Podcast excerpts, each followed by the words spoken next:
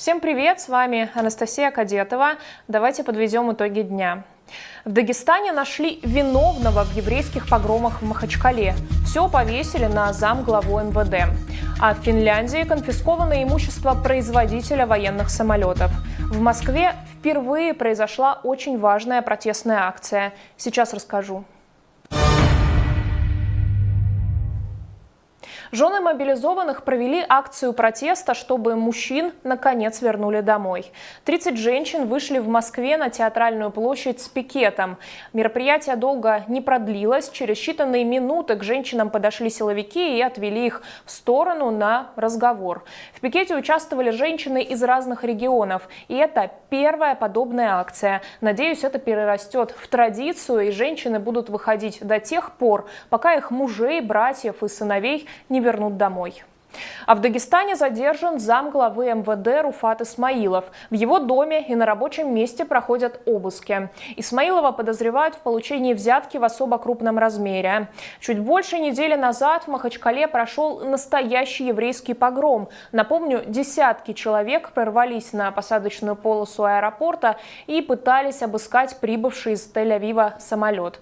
Полиция приехала на место далеко не сразу и проигнорировала призывы штурмовать аэропорт аэропорт, которые появились в соцсетях за несколько дней до погромов. Во многих российских регионах уже выпал снег, а значит, наступила пора неравной борьбы коммунальщиков и сугробов.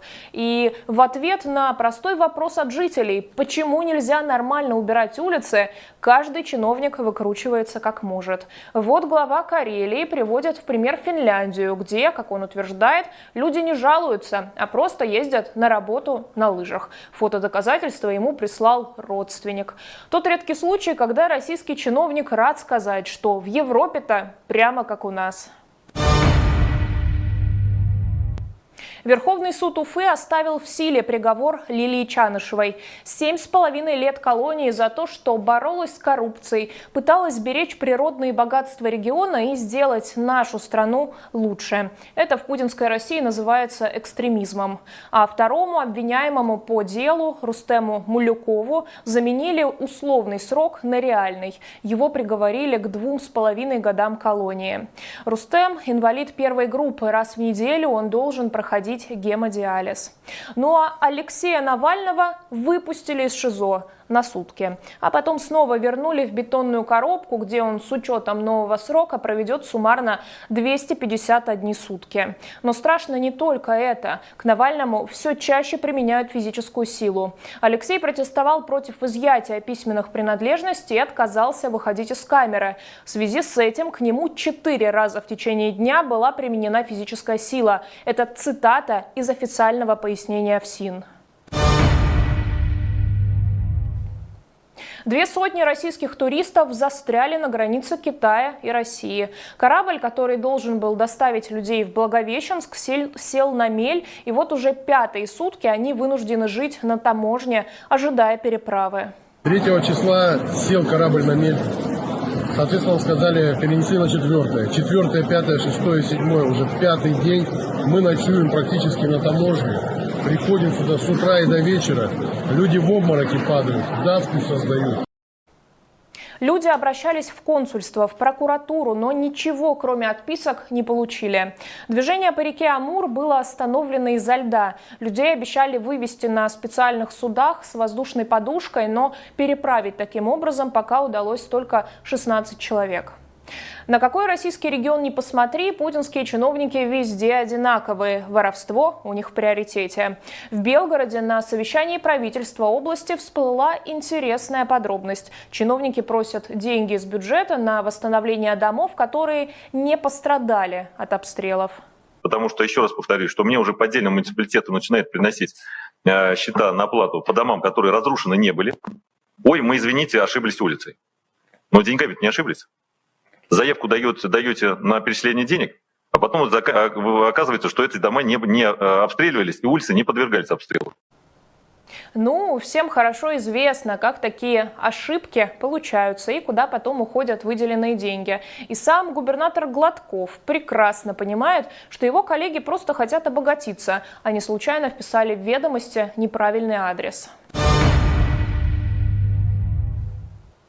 Северная Македония отказалась пускать самолет Лаврова на встречу глав МИД ОБСЕ. Хоть Северная Македония и не член Евросоюза, она присоединилась к санкциям против России и тоже закрыла небо для российских самолетов. В прошлом году на встрече министров ОБСЕ в Польше ситуация с Лавровым была точно такая же. Тем временем немецкие журналисты выяснили, что российские импортеры получили от европейских и американских компаний уже более 7 тысяч единиц стрелкового оружия и как минимум 8 миллионов патронов. И все это несмотря на санкции. Через третьи страны Россия получила западные снайперские винтовки и пистолеты. При этом ни один из производителей оружия так и не ответил журналистам, кто же заказчик поставок.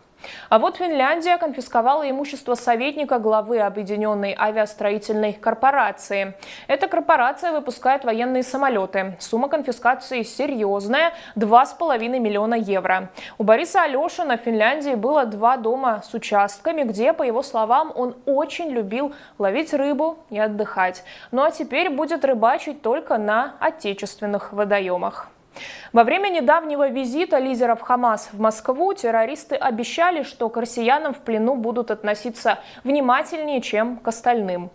Сегодня террористы сообщили, что обнаружили среди заложников двух россиянок, но сделать с этим ничего не могут из-за боевых действий. При этом сколько всего россиян сейчас находятся в заложниках, точно неизвестно. На этом будем прощаться. Спасибо, что смотрите наши вечерние новости. Как всегда, очень прошу вас поддерживать нас лайками, комментариями и становиться нашими патронами. Благодаря поддержке наших доноров мы можем регулярно рассказывать вам правдивые новости. Спасибо им большое. Снова увидимся с вами завтра вечером. Всем пока.